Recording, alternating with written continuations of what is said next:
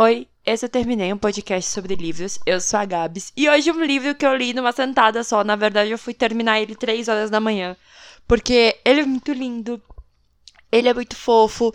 E eu tô muito feliz porque acabou o primeiro livro com a gente necessitada dessa continuação.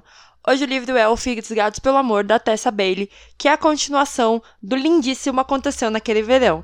E caras, caras, que saudade eu tava desses dois. O Fox, sim, o melhor amigo do Brandon, que tava muito afim da Hannah, mas, né, a gente achou que não ia rolar nada, porque, sei lá, né, a Hannah é irmã da Piper, a Hannah é toda diferente, gosta de música clássica, assim, música clássica não, ela gosta de músicas, né, discos de vinil, e ela era afim do chefe dela, então a gente achou que não ia rolar nada, mas a gente descobre que ela e o Fox ficaram trocando mensagens durante sete meses. Isso não é um spoiler, porque é a primeira página do livro, tá, galera? E aí você fala, hum, ok, eles estão juntos e tudo bem, né? Fazer o quê? Eles já estão conversando e tal, só que não é bem isso. O Fox gosta muito dela, mas ele acha que ele não merece ela. E isso me machuca bastante, porque ele é um cara super fofo, gente boa, dá super atenção para ela, tá sempre presente nos momentos em que ela precisa de ajuda. É, ele dá vários conselhos. E a Hannah precisa de alguém que seja esse porto seguro, porque ela se vê sempre como a personagem não principal da vida dela, sabe? Ela não se vê como protagonista. E o que acontece? A Hannah ainda tá trabalhando com o Sergei, que é o cara por quem ela é afim, o diretor, esse roteirista lá, por quem ela trabalha. E aí ele quer gravar esse último filme dele, mas ele acha que Los Angeles não vai combinar muito bem com o, filme. Então ela vai para onde? Isso mesmo, para a cidade de pescadores, onde a irmã dela está morando com o Brandon, e eles estão vivendo muito felizes, não é mesmo? E aí ela vai para lá. Só que ela vai no mês em que a família do Brandon está em casa. Então a Piper diz: Hum, por que você não fica na casa do Fox? Porque ele tem um quarto. E aí temos um momento mágico, não é mesmo? Só que os dois ficam nessa de não querer assumir o que eles estão sentindo. Mas ao mesmo tempo, é... o Fox acha que ele tem que ajudar a Hannah a ficar com o Sergei. Porque o Fox tem um problema. E a gente viu isso no primeiro livro. Todo mundo acha que o Fox é o pegador, é o passa-rodo da galera, porque ele é bonito e ele é um cara que não quer compromisso. Mas nessa história a gente vai ter o foco muito grande em quem o Fox é de verdade, o que ele quer da vida dele, por que, que ele é desse jeito e o quanto um rótulo faz mal para as pessoas.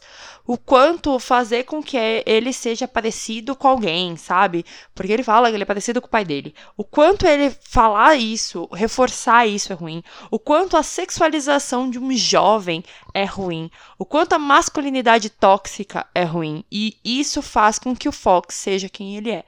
Ao mesmo tempo, a gente tem a Hannah, que tem uma irmã super foda, que é a Piper, que tá sempre lá causando não sei o quê. Mas ela se vê no lugar de uma personagem secundária da própria vida. E a gente entende que a Hannah não se vê como protagonista porque ela acha que protagonistas têm que ser aquela pessoa que grita, que chora na chuva, que corre atrás do amor da vida, não uma pessoa que quer cuidar dos outros, que vê como as pessoas estão mal, que coloca suas opiniões assim acima de tudo e às vezes falta um pouco de protagonismo na Hannah na vida dela. Às vezes sim, porque ela tem medo do que os outros vão pensar. Mas isso não faz com que as atitudes dela não sejam de protagonista. Então, assim, é muito legal ver esses dois personagens que a gente achou que não ia ter tanto aprofundamento, mas eles são muito profundos. Eu me apaixonei demais pelos dois. Eu chorei muito, muito, muito, muito, muito, muito do meio pro fim do livro, porque a forma como eles se colocam ali de que eles não merecem o que eles têm, não merecem que as pessoas gostem deles.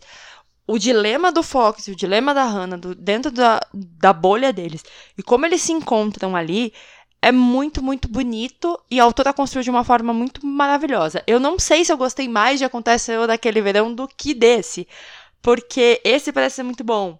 Assim, em relação ao, ao Aconteceu naquele verão, esse é muito bom, muito bom mesmo. Tem hot, tem, mas muito menos, assim, do que aconteceu naquele verão. Apesar do Fox ser o Fox, né, obviamente. Mas ele tem esse dilema relacionado a sexo também. Então, é um livro muito legal. As pessoas precisam ler essa continuação. Quem leu Aconteceu naquele verão vai amar Fisgados, pelo amor. E eu não sei se vai ter uma continuação, assim, um terceiro livro, porque o final desse é muito fofo, porque esse livro tem literalmente o fechamento da história de todos os personagens, não só da Hannah. Então pega um pouco da Piper ali também. Então é muito bonito. É, ele tem um finalzinho meio tipo é, Natal, assim, e eu acho muito legal. Vai entrar nas minhas metas de Natal de 2022, sendo que esse podcast tá saindo em 2023. Sim, mas é, é muito maravilhoso. Então, assim, eu recomendo demais. Quem já leu Fisgados pelo Amor, me manda no arroba TermineiCast. Quem não leu, eu recomendo muito. Quem não leu Aconteceu naquele verão, por favor, leia, porque aí você vai saber quem é Fox e quem é Hannah e vai querer ler o livro dos dois, porque o final de Aconteceu naquele verão puxa para esse livro e o final de Fisgados pelo Amor é o final de, dos dois livros, então é isso. E muito obrigada, Intrínseca, por isso.